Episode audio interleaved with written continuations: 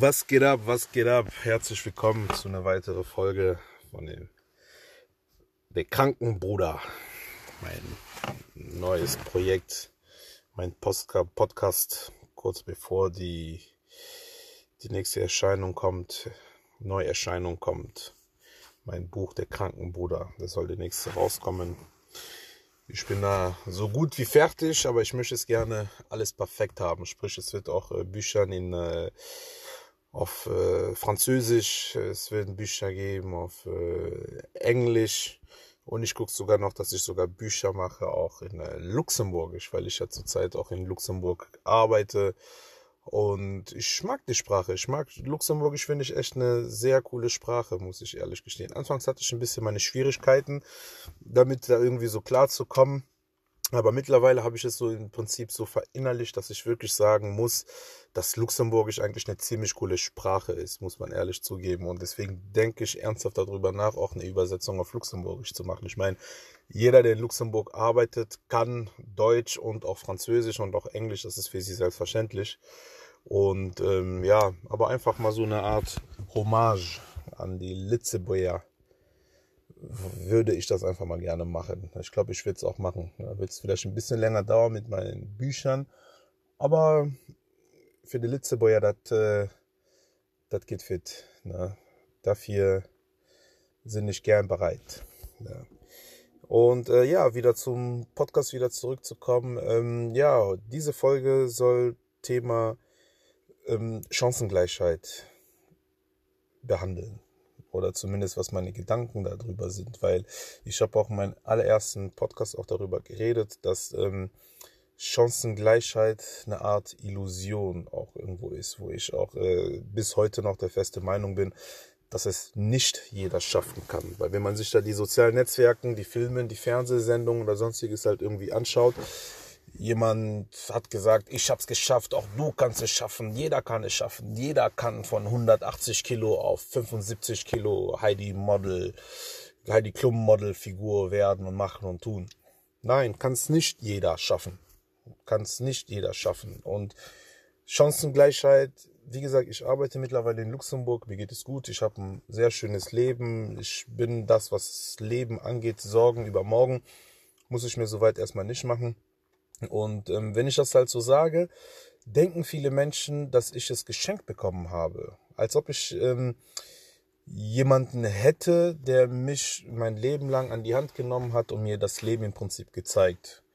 Ja, das war so mein Glück im Leben, das war so meine Chance im Leben.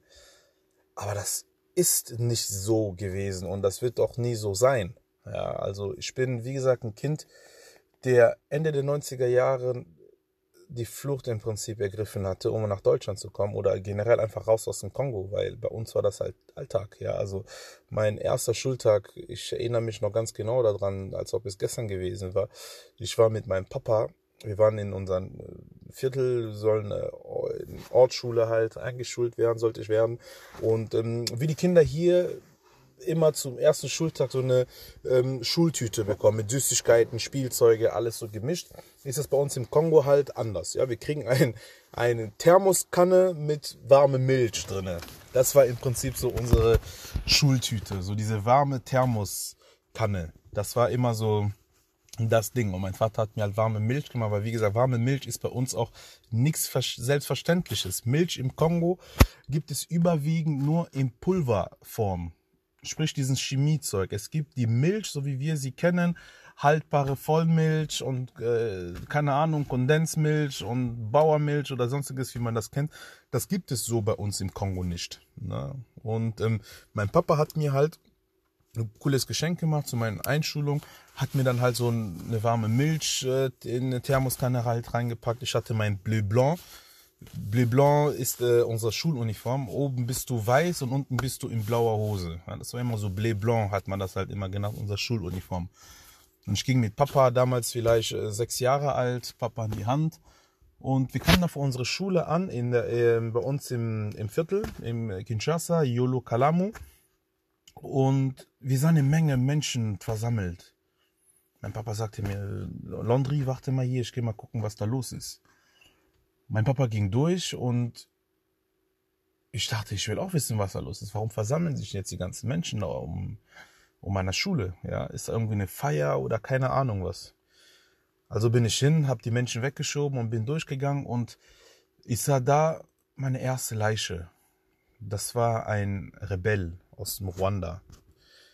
Damals, Mitte der 90er Jahre, waren die Unruhen. Ich glaube, viele haben ja die Geschichten ja gehört, was mit den Hutus und Tutsis in Ruanda, Völkermord, total sinnlos angefeuert von einem Radiosender und der Nachbar hat seinen Nachbar umgebracht, der Ehemann seine Ehefrau, nur weil sie beide unterschiedlichen Herkünfte hatten. Hutu und der eine war Tutsi. Der eine wurde unterdrückt, dann wieder der andere wurde unterdrückt und hier und da. Und es ist so passiert, dass in weniger Zeit, in kurzer Zeit, mehrere Millionen Menschen ums Leben gekommen sind. Und noch mehr sind dann geflohen. Viele sind dann in Osten, also sprich der Ruanda liegt im Osten vom Kongo, sind über die Grenze gekommen in den Kongo, um zu fliehen. Und unter diese Menschen waren auch teilweise Rebellen oder die Gegner der Flüchtlinge. Die haben sie in den Zeltlager massakriert.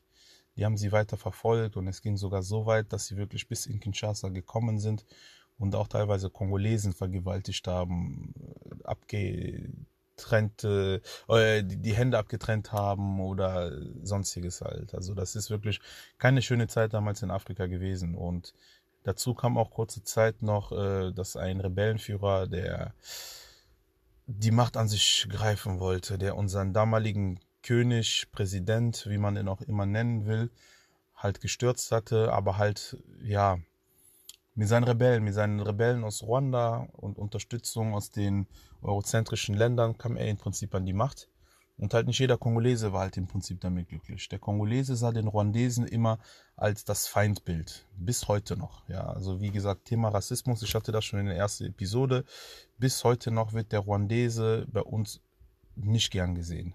Sie werden immer noch verfolgt, beleidigt, bespuckt, geschlagen und immer noch als eine Art Bestie oder sonstiges von den Kongolesen bezeichnet.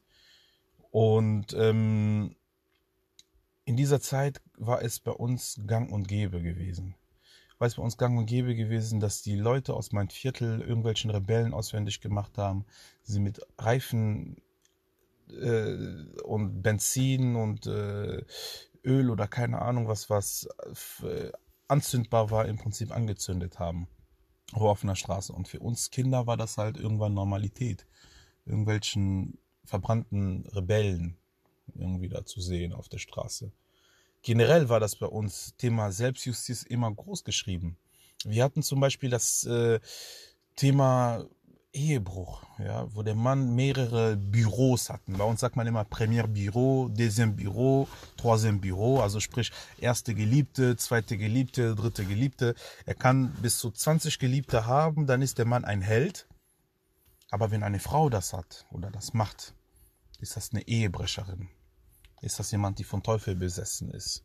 Die wurden dann teilweise auf offener Straße gesteinigt. Ehebrecherin. Homosexuellen. Zu meiner Zeit in meiner Viertel, zu meiner Zeit im Kongo gab es keine Homosexuellen, die offen das Leben gelebt haben. Die wurden gesteinigt. Sie wurden gesteinigt.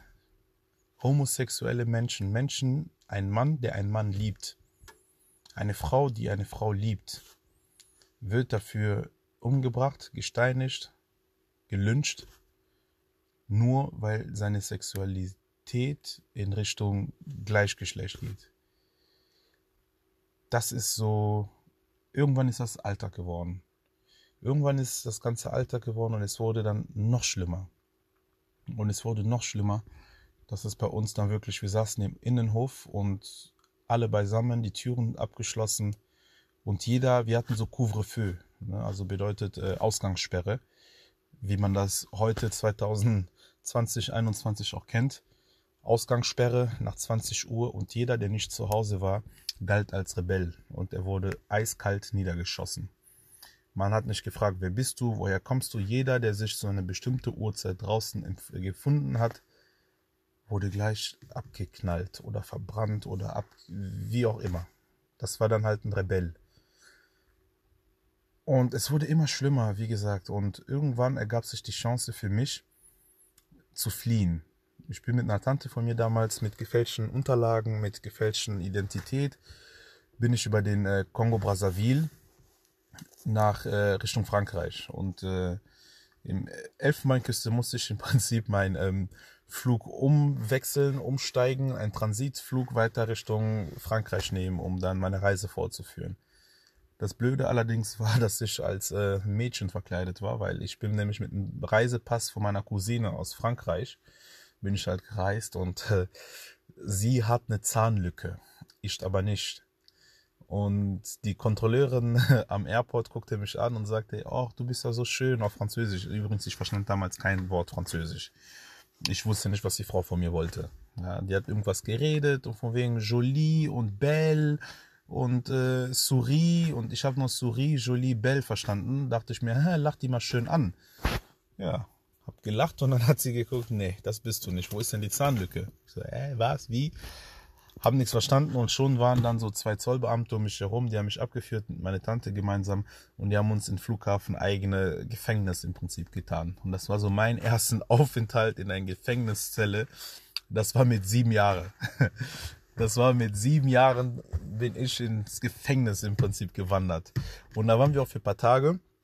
Und Gott sei Dank, ähm, der Kongolese an sich hat immer Kontakte, hat immer Möglichkeiten, egal wo auf der Welt sich ein Kongolese befindet, mit einem Anruf in Kinshasa oder in der Heimat oder bei der Familie und man sagt, ich bin in Schweden, ich bin in USA, ich bin in Brasilien Jemand wird dir sagen, ich kenne einen Kongolesen, der in diesem Land wohnt. Hier seine Nummer, ruf ihn an und der wird dir helfen. Und das ist wirklich scheißegal, wo du dich befindest. Der Kongolese kann das einfach. Also ich weiß nicht, wie es bei den anderen Völkern aussieht. Ich kann jetzt nur von mir reden und ich weiß, dass viele meiner Freunde, Familie, Verwandten, jeder hat irgendwie jemanden, der in irgendein Land auf dieser Welt lebt. Auch wenn das in China ist. Es wird sich irgendjemand einen Kongolesen finden. Und ähm, in dem Fall war das halt die Elfenbeinküste. Meine Tante kannte natürlich da Kongolesen in Elfenbeinküste. Die kam uns natürlich holen, Gott sei Dank. Der Mann von dieser Frau war halt ein mächtiger Mann in der Elfenbeinküste gewesen. Der kam uns holen. Und meine Tante dürfte weiterreisen und ich musste halt bei denen bleiben, weil ich keine Papiere hatte, um weiterzureisen. Und dann ist das halt für mich erstmal abwarten, bis meine Tante wieder zurückkommt mit neuen, neuen Unterlagen und sowas halt alles. Und ähm, ja, wie gesagt, ich bin mit den Leuten mitgegangen und äh, meine Tante kam nach drei Jahren wieder zurück. ich saß im Prinzip drei Jahre in der Elfenbeinküste fest, bis meine Tante mit neuen Papieren kam. Und das Krasse war einfach, in der Elfenbeinküste dachte ich eigentlich, okay, mein Leben kann eigentlich nur noch besser werden, aber das Leben wurde dann noch schlimmer, weil auch da fing der Bürgerkrieg an. Auch da sind Menschen verbrannt worden, abgeknallt worden oder sonstiges. Wir hatten hinter, hinter unserem Haus hatten wir so einen Fluss gehabt, wo wir Kids, als es ruhig war vor dem Krieg damals, sind wir dann immer gerne schwimmen gegangen. Ja, wir waren immer da und haben geschwommen am See und alles da, Witze gemacht und Saltos ins Wasser rein und äh, Bäume hochgeklettert, gemacht und getan. Und als der Krieg losging in der Elfenbeinküste, hatten wir Leichen, Köpfe, Arme, Beine an uns vorbeischwimmen. Wir sind im Wasser, wir sind am Schwimmen und dann siehst du einen Kopf, wie der so an dir vorbeischwimmt. Ein Arm, wie der so an dir vorbeischwimmt. Wir hatten nicht weit von unserem Haus hatten wir ein Massengrab von über 350 Menschen. Man hat sie ein nach dem anderen an die Wand gestellt und abgeknallt, die nächsten hingestellt, abgeknallt, die nächsten hingestellt und abgeknallt. Damals in Yamoussoukro. Ich war in Yamoussoukro und man kann Krieg nicht mit dem anderen vergleichen, sagen, dass das ein guter Krieg war, das war ein böser Krieg, das war ein schlechter Krieg oder oder. Aber in Elfenbeinküste hatte ich intensiver damit in Berührung, weil in Kongo, das war immer noch so wohlbehütet. So Familie war um mich herum, klar, es wurden Leute umgebracht, aber ich musste halt nie das, ich müsste das, ich musste das nicht sehen. Ich war nicht direkt drin, weil mein Papa, meine Cousin und sonstiges, die haben mich immer im Prinzip davon immer so beschützt. Und in der Elfenbeinküste war ich in erster Linie erstmal auf mich alleine gestellt. Und vieles war einfach dadurch grausamer. Und zum Glück ging meine Reise weiter nach drei Jahren. Meine Tante hatte einen neuen Pass für mich gefunden und ich flog mit ihr in oder ich flog alleine. Sie, äh, es gab halt einige Komplikationen, warum ich halt alleine fliegen musste. Dafür kauft man ein Buch, da könnt ihr das Ganze ausführlicher durchlesen und halt auch erfahren. Jedenfalls bin ich dann halt alleine von äh, von der Elfenbeinküste Richtung ähm, Schweiz ja, also ich, ich, man muss sich halt vorstellen, ein schwarzer Junge aus Kongo, Elfenbeinküste, landet im November in der Schweiz mit einer kurzen Hose, Unterhemd und Flipflops, ja. Und im November in der Schweiz. Also jeder, der den Film Jamaika hat eine Bobmannschaft äh, gesehen, weiß genau, wovon ich rede halt. Ne? Ich bin durchgefroren. Ich war durchgefroren. Und ich kannte den Schnee nicht, ich kannte die Kälte nicht. Für, für mich war immer 30 Grad unter den Palmen, war halt immer so die Normalität gewesen. Und jetzt findest du dich wieder und auf einmal bist du da und es war schweinekalt und ich habe mir einen abgefroren. Ich dachte, wieso ist dieser, tut mir dieser weißer Sand, ja, Schnee war für mich Sand, wieso tut mir dieser weiße Sand, tut es mir, warum schmerzt es so, warum ist das so kalt? Ich konnte nicht mal kalt beschreiben, weil ich wusste nicht, was Kälte ist. Wir hatten im Kongo kein Eis, wir hatten im Kongo keinen Schnee oder sonst was. Die Kälte war für mich ein Fremdwort. Ich habe vielleicht mal ein kaltes Wasser getrunken, aber wenn ich ein kaltes Wasser über meine Haut liefen lassen habe, es hat nicht so gestochen wie so ein kalter Schnee im November in der Schweiz. Gott sei Dank war halt ein Mann da. Der hat mir seine Downjacke gegeben, hat mich eingekleidet und äh, ich hatte dann halt immer so ein Schild um meinen Hals, wo ich halt hingehen wollte. Und der hat mir immer gezeigt, ja, du musst da hingehen und dann hier und da. Und ja, bin von der Schweiz Richtung ähm, England, von England dann mit dem Eurotunnel, durch den Eurotunnel nach Frankreich, Paris. Und da kam mich meine Tante aus äh, Deutschland, die ich jetzt äh, mittlerweile Mama nenne, weil sie mich im Prinzip adoptiert hat, mich großgezogen hat und äh, ja, mit mir vieles durchgemacht hat. Ja. Und sie kam mich dann halt in Frankreich abholen. Wir kamen dann zusammen in Köln an. Und da fing schon die ersten Schwierigkeiten an. Also ich hatte schon meine Schwierigkeiten, also Europa, für einen schwarzen Jungen nach Europa zu kommen, der noch nie zuvor was von Europa gehört hat, der noch nie zuvor was von weißen Menschen gehört hat, nach Europa zu kommen, das war, das ist so wie diesen Paradies immer. Wir haben im Kongo gesagt, als wir kleiner waren, muss man sich vorstellen, wie banal manche Sachen einfach sind. Wir dachten uns immer, der weiße Mann kommt mit einem Flugzeug aus dem Himmel, aus dem Paradies, weil das Paradies kennen wir aus dem Fernsehen. Ja, wir gucken die Filme, die Straßen sind wunderbar geräumt, die Bäume, es gibt Baumreihung, es gibt Alleen, es gibt saubere Auto, Emission und, und, und. Und das muss der Paradies sein. Und der weiße Mann kommt, gibt uns Bonbons, Geschenke und hat mit 1 Euro unser Leben gerettet, hat einen Brunnen gebaut, hat eine Schule, hat seine Mission gemacht und steigt wieder in sein Flugzeug und geht wieder in sein Paradies. Und nun war ich jetzt mittendrin in sein Paradies und ich gucke mir sein Paradies an und sein Paradies gefällt mir. Aber viele Sachen waren für mich einfach so surreal, weil Beispiel, ich nehme immer gerne Pizza, ja, als Beispiel, weil das war wirklich so eine der Erlebnisse, wo ich gesagt habe, boah, das haut mich jetzt um. Weil als Kinder haben wir in Kongo beispielsweise immer die Ninja Turtles geguckt für uns war Ninja Turtles so das Nonplusultra. Ja, das war so äh, das Ding überhaupt. Und die Ninja Turtles hatten als Lieblingsspeise immer die Pizza. So, jedes Kind im Kongo weiß, dass die Ninja Turtles, die gibt es ja gar nicht, weil Schildkröte können ja gar nicht reden. Ja, das ist ja ein Tier, das ist normal. So, also ist das auch normal, dass es auf dieser Welt keine Pizza gibt dachte ich zumindest immer mein Leben lang als Kind, ja. Es gibt keine Pizza. Ninja Turtles gibt es ja auch nicht. Und dann stehst du in London vor einer Pizzeria und ich sehe so junge Mädchen drin sitzen und die essen eine Pizza Margarita, Pizza Salami, Pizza Schieß mich tot. Und ich gucke und ich fange an zu weinen. Ich sehe Pizza. Ich fange an zu weinen, weil ich Pizza sehe. Ich sage mir, das ist, ist das wirklich? Essen die da Pizza? Und eine Cousine von mir, bei der ich halt eine kurze Zeit in London war, guckt mich an und sagt, ja, Laundry, das ist Pizza. Aber es gibt doch gar keine Pizza. Guckt sie mich an und fängt dann mit mir zu weinen. Die sagt, warum gibt es denn keine Pizza? Ich sag, ja, Ninja Turtles. Die gibt's doch, gibt's wirklich Ninja Turtles? Dann weint sie noch mehr. Die sagt, nein, Laundry, es gibt keine Ninja Turtles. Das ist, Pizza gibt es ja, aber Ninja Turtles gibt es nicht. Und sie war selber so traurig, geschockt, so abend dran, weil ihr Cousin im Prinzip die normalsten Sachen, was für sie normal ist, für ihn, für mich war das damals so, es ist nicht normal. Oder wir haben am Frühstück gab es einen Apfel, ein grüner Apfel. Und sie sagt zu mir, Jelondri, kannst du essen? Ich sag, nein, ich esse das grüne Ding nicht. Sagt die, doch, das ist ein Apfel. Ich sag, nein, ein Apfel muss so rot sein. Das ist noch nicht reif. Das ist grün. Wenn das grün ist, ist das doch nicht gereift. Also kann man das nicht essen. Sie guckt mich an und die lachen sich alle Schrott. Die lachen sich über mich und das war mein voller Ernst. Ich habe gesagt, dass dieser, dieser Apfel ist noch nicht reif. Den kann man noch nicht essen. Oder wir essen Pommes, dann nimmt sie Ketchup und ballert sich eine ganze Ladung Ketchup auf ihren Teller und ich sag, ey, stopp, was machst du denn da? Das kannst du doch nicht machen. Das ist doch Pili Pili. Das ist eine scharfe Soße. Dachte ich, weil das rote Zeug kannte ich nicht. Ich kannte kein Ketchup. Für mich so eine rote Soße aus einer Tube ist bei uns scharfe Soße, Pili Pili.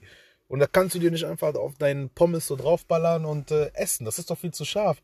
Und dann gucken sie mich an und lachen sich wieder. Ich habe gesagt, nein, Andre, das ist Ketchup. Und die haben es mir erklärt. Die haben mir Ketchup erklärt. Die haben mir Apfel, Pizza und alles erklärt. Und das war halt dieses fremd, also allein in eine fremde Welt, weil diese Welt war für mich fremd. Und es wurde noch fremder, als ich schon mit meiner Mutter nach äh, Deutschland gekommen bin. Ne? Und äh, wir sind dann äh, von London, Eurotunnel nach Paris, Paris paar Wochen bei meiner Familie gewohnt oder geblieben und von da aus dann halt mit dem Thalys bis nach Köln.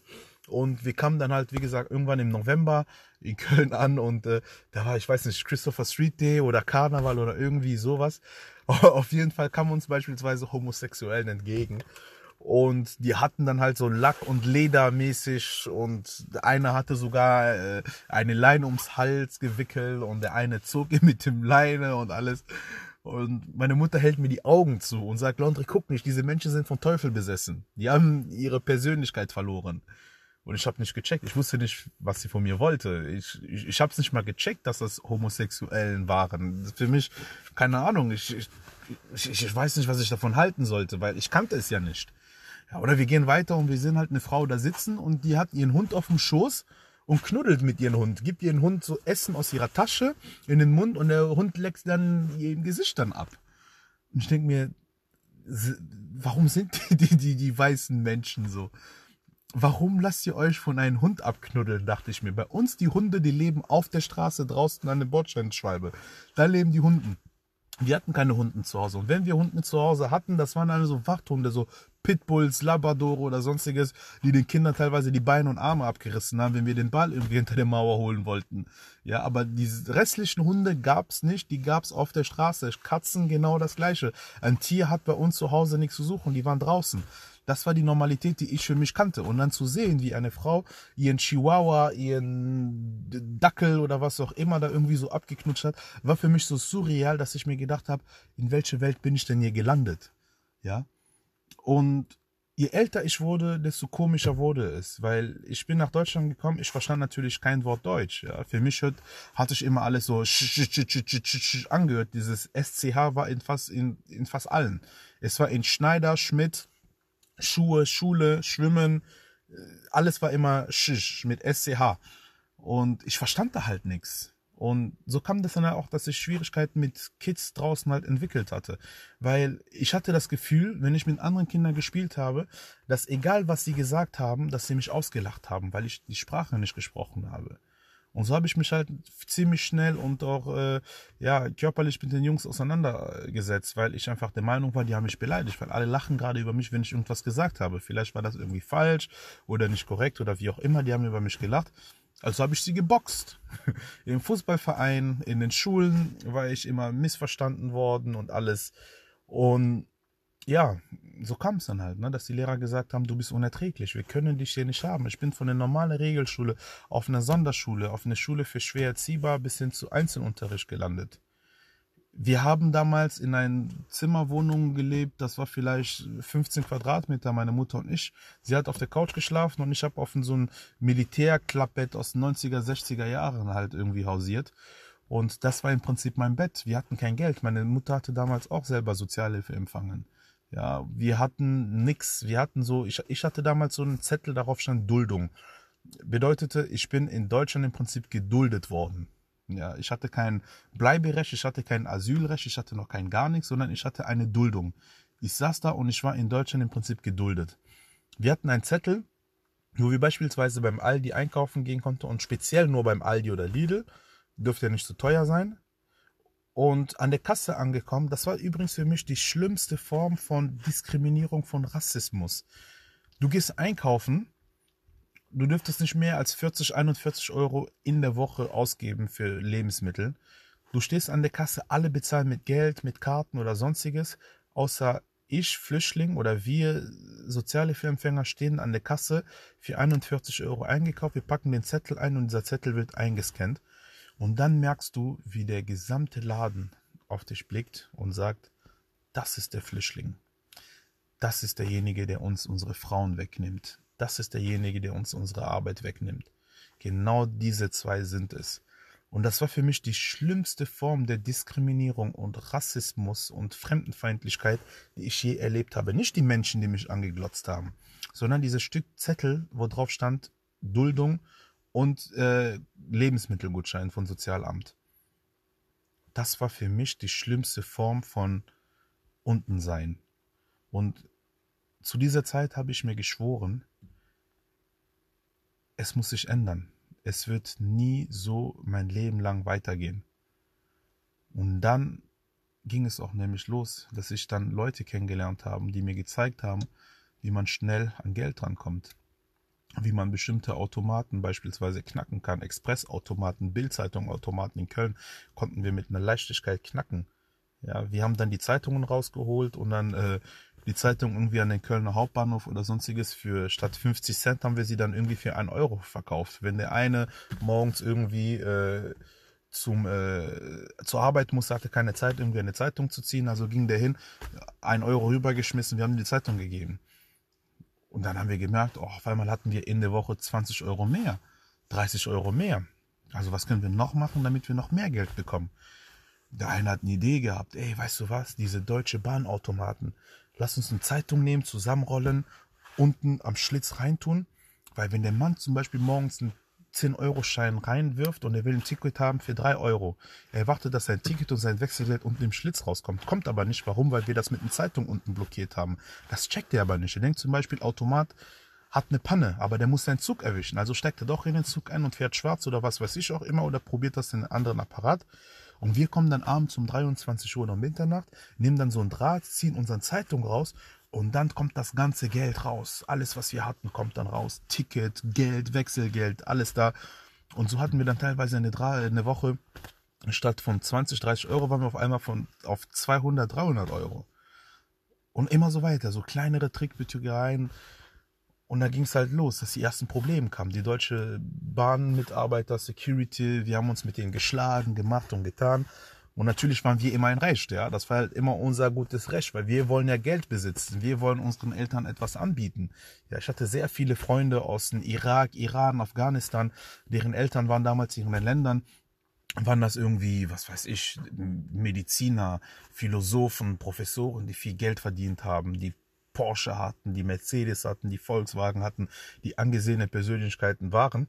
Aber in Deutschland kommen sie wieder und ihr Diplom wird nicht anerkannt. Ein hochrangiger Chefarzt der Chirurgie in Iran oder in Irak oder in Afghanistan, der 30 Jahre lang die kompliziertesten Operationen durchgeführt hat, kommt nach Deutschland und sein Diplom, seine Arbeit, die Wertschätzung wird ihm einfach entnommen und er hat einfach nichts.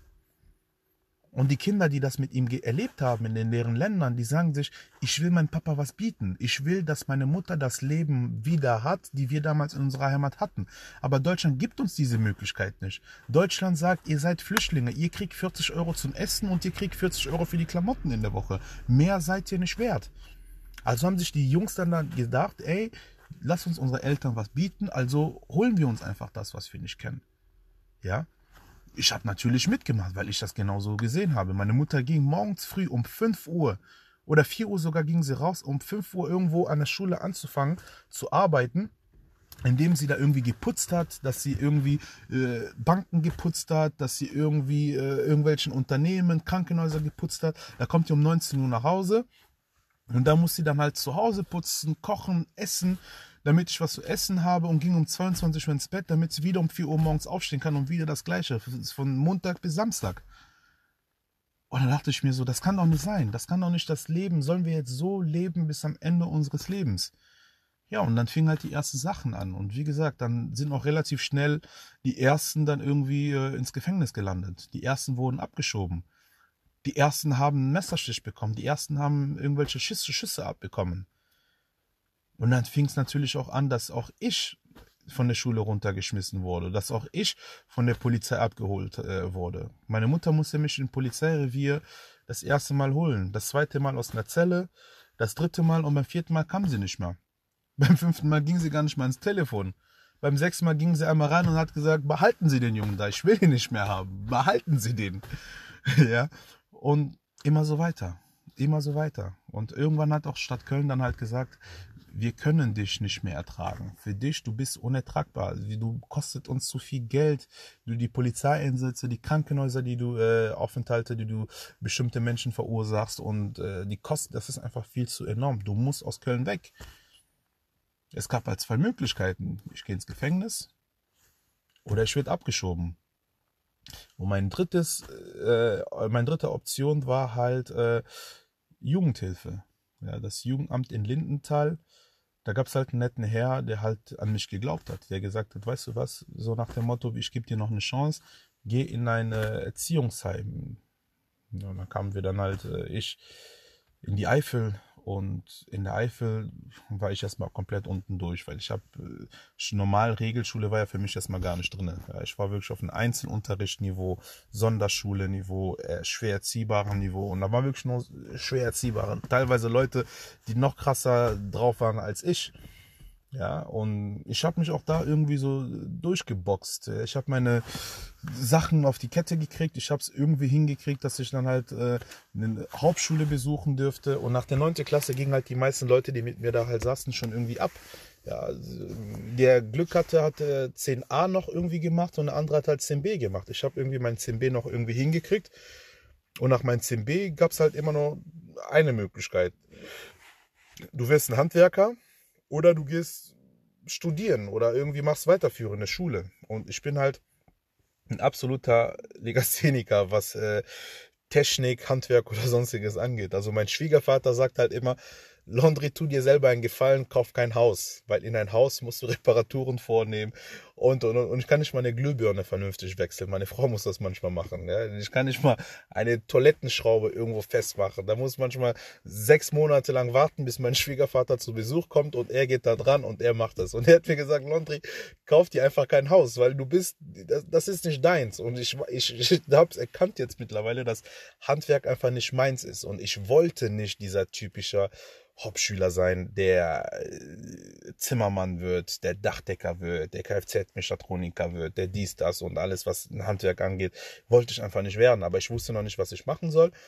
Also habe ich dann, wie gesagt, mich aufgerappelt, äh, Einzelunterricht, Sonderschule, Schule für Schwererzieher, Hauptschule, neunte Schulklasse, 10b gemacht. Nach 10b dachte ich mir, ja, solange du noch nicht weißt, geh mal, mach mal Wirtschaft und Verwaltung einjährig und danach kannst du halt immer noch gucken bis ich halt irgendwann halt als Krankenpfleger irgendwann geendet bin.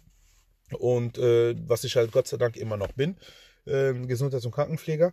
Aber auch da habe ich halt gemerkt, so mein erster Gehaltscheck als Gesundheits- und Krankenpfleger in Deutschland und ich habe teilweise 18 Dienste am Stück gemacht. 18 Dienste, 18 Tage am Stück. Frühdienst, Spätdienst, Frühdienst, Spätdienst, Frühdienst, die letzten Tage, dann Nachtdienst. 18 Stück am Stück.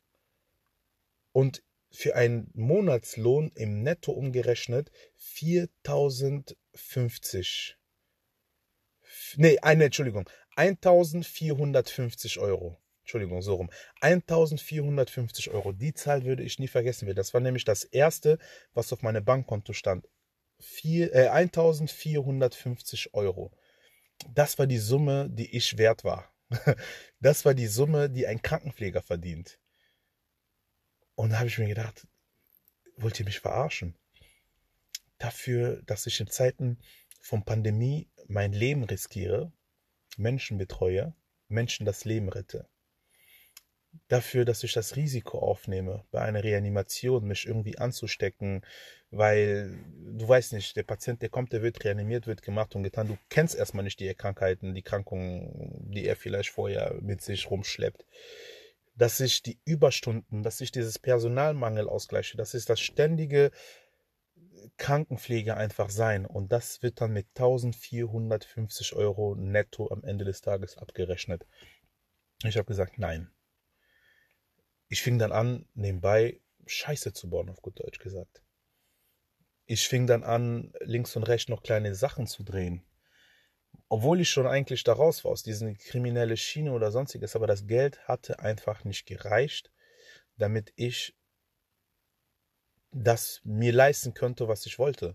Ich hatte Freunde gehabt, die haben in, äh, mit Kreditkarten gehandelt. Ja, die haben Kreditkarten von irgendwelchen Leuten, die Nummern gehabt, das mit Computer eingegeben, sich beispielsweise Louis Vuitton bestellt und irgendwo in Bonn-Tannenbusch in Köln-Korweiler die Adresse eingegeben, Müller-Schmidt, Klingel, Haus Nummer 4. Der Amazon UPS kam, hat Louis Vuitton abgeliefert, Namensschild wieder weggemacht und die Louis Vuitton-Tasche, die Gucci-Tasche haben wir dann halt genommen, haben wir dann halt verkauft, ist ja eine Wertanlage, haben wir dann für ein paar tausend Euro verkauft und hatten so zusätzlich mehr Geld zur Verfügung. Du saßt zu Hause, hast so eine Liste von verschiedenen Kreditkartennummern gehabt und hast dir einfach mal so locker eine Pizza bestellt. Ja, weil mir fällt das denn schon auf, wenn ich jetzt 150.000 Euro auf dem Konto habe, wenn ich mir jetzt eine Pizza bestelle für 7 Euro, fällt es dir doch gar nicht auf mit deinen 150.000 Euro. Ja, lauter solche Sachen. Und da habe ich mir gedacht, das kann auch nicht das Richtige sein. Das Leben wollte ich hinter mir springen. Und zum Thema Chancengleichheit, ja. Es hat mir bis dahin keiner was geschenkt, immer noch nicht. Ne? Alles, was ich jetzt irgendwie erreicht habe, es war immer aus eigener Kraft. Vieles war aus Not heraus, vieles falsch gemacht. Aber zu erkennen, dass das, wenn ich in Köln-Korweiler bleibe, wenn ich in Bonn bleibe, wenn ich in NRW bleibe, wenn ich in Deutschland bleibe, dass es für mich so keine Zukunft geben wird. Es wird keiner kommen und mich da rausholen. Es wird mir keiner etwas schenken. Es wird mir keiner 1000 Euro mehr schenken. Ich kann so viel arbeiten, wie ich will. Ich kann so viele Überstunden machen, wie ich will. Aber wenn ich in diesem Loch drinne bleibe, werde ich schlimmer. Ich würde meinen Job verlieren. Ich würde keine Ahnung, was aus mir wird. Aber es wird nicht vorwärts gehen. Ich muss etwas verändern. Also habe ich die Entscheidung getroffen, dass ich Köln verlasse dass ich weggehe, dass ich Deutschland generell verlassen wollte. Ich habe mir gesagt, ich würde früher oder später Deutschland verlassen, um in Richtung Luxemburg zu gehen. Erstmal Schweiz, aber Schweiz war mir einfach viel zu weit weg wieder von Köln, weil ich hatte dann auch, wie gesagt, meine Mutter noch da, Freunde, Familie, Angehörigen. Und wenn ich halt in die Schweiz gegangen wäre, wäre die Schweiz einfach viel zu weit weg. Wo ich mir einfach gesagt habe, okay, ich gehe erstmal nach Trier ich mache jetzt in Trier meine äh, Fachweiterbildung zum Gesundheits- und Fachkrankenpfleger für Intensiv- und Anästhesiemedizin und gucke darüber hinaus, dass ich irgendwie nach Luxemburg komme. Das Leben hat leider an der Tür geklopft, als ich in Luxemburg war. Meine damalige Freundin ist schwanger geworden, wir haben ein Kind gekriegt und für mich war halt die Entscheidung da, äh, Fachweiterbildung geht einfach nicht, weil ich die Zeit dafür nicht habe, weil ich das, den Kopf dafür nicht mehr habe, weil ich mich, weil ich meine Prioritäten einfach, meine Prioritäten haben sich einfach verschoben, wo ich einfach gesagt habe, ich muss jetzt wieder Geld machen, ich muss jetzt für eine Familie sorgen und in, in Trier war schon ein gutes Lohn, was ich bekam. Ich bekam 1950 Euro in Trier, schon mal 500 Euro mehr als in Köln. Aber für eine Familie hat das nicht gereicht. Ich wusste, du musst jetzt wieder den nächsten Schritt dann halt gehen. Bedeutet für dich, du musst rüber über die Grenze gehen. Ich lebe in Trier und dachte mir, ja, dann gehe ich halt in Luxemburg arbeiten. Weil wenn ich in Luxemburg arbeite, jeder hat mir erzählt, in Luxemburg verdient man das Doppelte, das Dreifache, das Vierfache als in Deutschland. Ich wollte das damals nicht glauben. Aber als ich mich dann beworben hatte und halt die Stelle bekommen hatte in Luxemburg in der forensische Psychiatrie und auch später in der Kinder- und Jugendpsychiatrie, das wird wahrscheinlich die nächsten Folgen sein. Und da habe ich mit meinem ersten Gehalt gemerkt, du kannst selber die Veränderung sein, die du dir wünschst. Mein erster Gehalt war 3600 Euro netto. Mein erstes Gehalt in Luxemburg. Ich weiß nicht, wie viele Menschen in Deutschland als Krankenpfleger neu, frisch examiniert, 3600 Euro netto verdienen. Das war mein erstes Gehalt. Ich habe mir gesagt, ich will nichts anderes mehr. Da will ich hin. Und da bleibe ich auch. Wie gesagt, um das Thema Chancengleichheit. Viele sehen das, was jetzt gerade ist. Die sehen das schicke Auto, das ich fahre. Die sehen das Leben. Die sehen die Bücher. Die sehen die sozialen Netzwerke. Die sehen den Film, das der nächste erscheinen soll. Und die sagen, ja, irgendwie so. Nein, nicht irgendwie. Ich, wenn man sagt, ich hatte gar nichts im Leben, hatte man viel in Deutschland. In Deutschland musste keiner hungern. In, bis heute in Deutschland muss keiner hungern. Es gibt die, die, die Kölner Tafel, fast jede Stadt, jedes Dorf hat so seine eigene Tafel. Es gibt Obdachlosenheime, es gibt äh, die Säulen des Sozialsystems, Sozialwesen ist in nirgendwo auf dieser Welt ist sie so krass wie in Deutschland. In Deutschland muss keiner was. Ich komme aber aus dem Kongo. Ich kam aus der Elfenbeinküste. Ich kam an und ich hatte eine Duldung. Ich hatte einen ähm, Essensgutschein von 40 Euro die Woche von Sozialamt. Ich hatte gar nichts. Ich hatte kein Mama, kein Papa, der mich irgendwie durch das Leben begleitet hat. Die Zeiten, wo ein Kind aufwächst, wo er Liebe, Vertrauen, Zugehörigkeit erfährt, musste ich zwei Kriege in zwei verschiedenen Ländern durchmachen und bin heute in Deutschland und sage, ich bin da angekommen, wo ich schon immer sein wollte, ohne es zu wissen, dass ich hier sein wollte. Aber ich habe es geschafft. Ich bin hier, ich stehe, ich atme.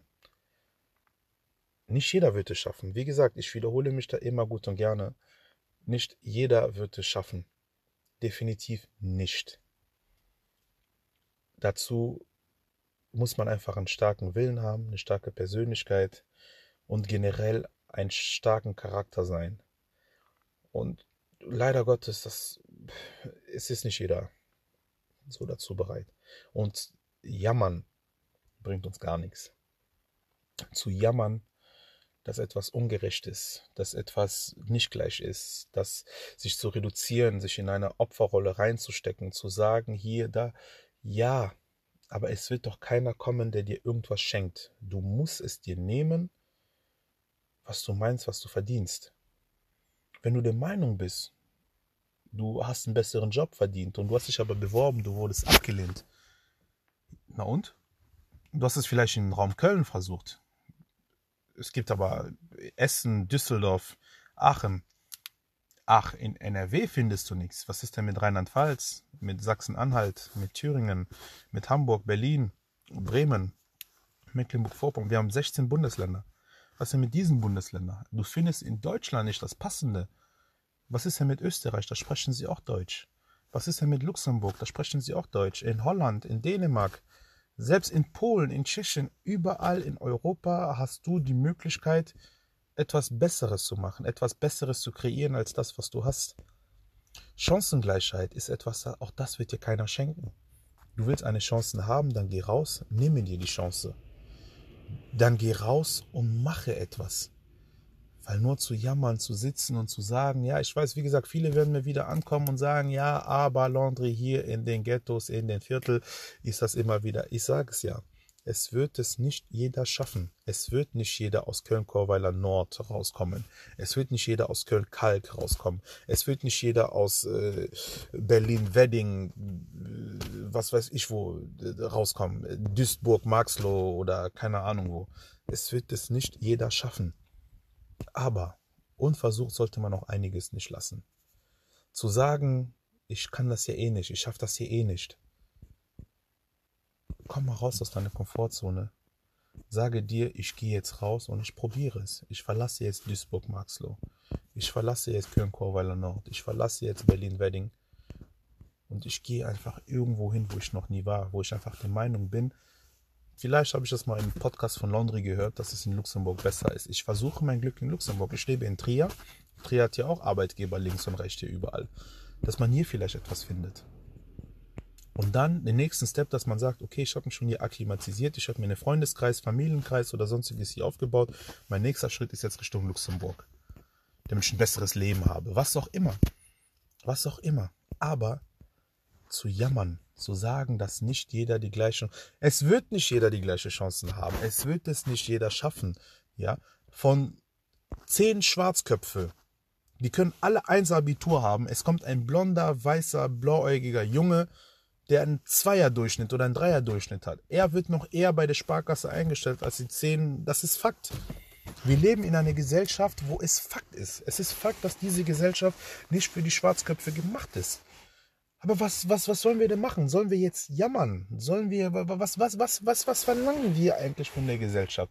Was soll die Gesellschaft für uns machen, wenn wir rausgehen und sagen, Black Lives Matter, wenn wir sagen, Chancengleichheit in Deutschland ist gleich, was, was sollen wir denn? Sollen wir auch eine Quote jetzt eingeführt werden? Also persönlich, ich persönlich, ich will keine Quote, wie das jetzt eingeführt worden ist jetzt bei den Frauen. Ich meine, das ist natürlich ein Meilenstein in der Frauengeschichte und und und das ist, kann Fortschritt sein, kann aber auch andersrum wieder sein, denke ich mir halt so, ich will, ich persönlich, ich rede von mir, ich will das nicht globalisieren. Ich will keine Quote sein. Ich will nicht ein schwarzen Knu äh, Quote sein auf einer irgendeiner Filiale bei der Sparkasse. Ich will nicht der schwarzen, der Quotenschwarze sein bei irgendeiner Bauunternehmen oder sonstiges. Ich will nicht der Quotenschwarze sein.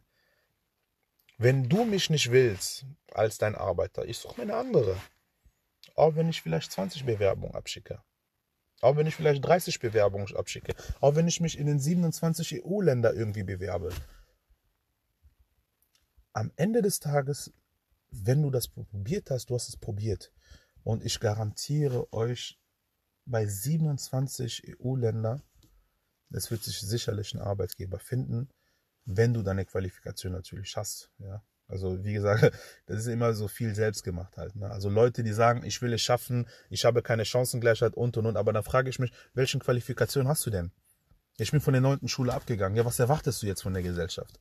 Du bist von der neunten Schule abgegangen. Ja, du, das ist doch dein Ding. Wer ist denn schuld daran? Wieso bist du denn von der neunten Schule abgegangen?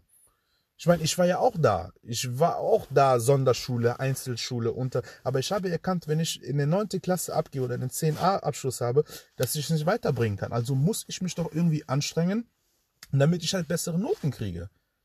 Ja?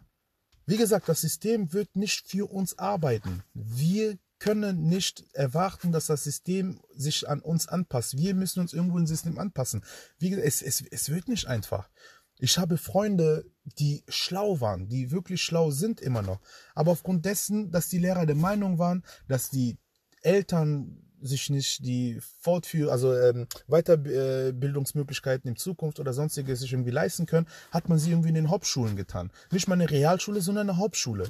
Weil der Lehrer in der Grundschule der Meinung war, ja, die Mama ist aus der Türkei, aus dem Kongo, aus dem keine Ahnung wo, die würden sich bestimmt ein Studium später nicht leisten können, ein Jurastudium nicht leisten können, ein Medizinstudium nicht leisten können. Also packen wir das Kind lieber in der Realschule, äh, in der Hauptschule, da ist er gut aufgehoben, da kann er nach der neunten oder nach der zehnten Klasse äh, ein Opfer der Gesellschaft werden, indem der halt eine Gesellschaft halt dient halt. Also nicht falsch verstehen, sorry, für die Dachdecker, Kfz-Mechatroniker und und und, die halten, das soll kein Hate werden oder sonstiges, sondern jemanden, der schlau ist, jemanden, der was im Köpfchen hat, der aber von Anfang an schon so eingestuft wird, ist natürlich schwierig. Aber wenn du doch weißt von dir selber, dass du mehr bist als das, wenn du schlau genug bist, ein Realschul, einen CMB-Abschluss zu machen, ein Realschulabschluss, Gesamtschule, Gymnasium, Abitur, sonstiges halt. Glaub mir, bei einem starken Charakter, starken Persönlichkeit ist Chancengleichheit einfach nur ein Furz im Wind. Weil die wird es nicht geben, sondern der ist auch schlau genug zu wissen, ich hole mir das, was ich verdiene. Wenn ich schlau genug bin, verdiene ich mehr als das, was ich jetzt habe und ich gehe raus, ich hole es mir. Der Lehrer packt mich in der Hauptschule, ich schreibe in der Hauptschule nur Einsen. Ich gehe Leistungskurse, ich gehe E-Kurs, Englisch, Mathe, Deutsch, dass sie gar keine Wahl haben, als mich in eine Realschule zu stecken. Dass sie gar keine Wahl haben, dass sie mich auf ein Gymnasium stecken oder sonstiges. Dass sie keine Wahl haben, mir ein Abitur zu geben. Ich zwinge die Lehrer im Prinzip dazu, das zu machen, was ich will. Und ich will mein Abitur, ich will mein Studium, ich will meine 3600 Euro haben. In diesem Sinne, Piss out, bis zur nächsten Folge.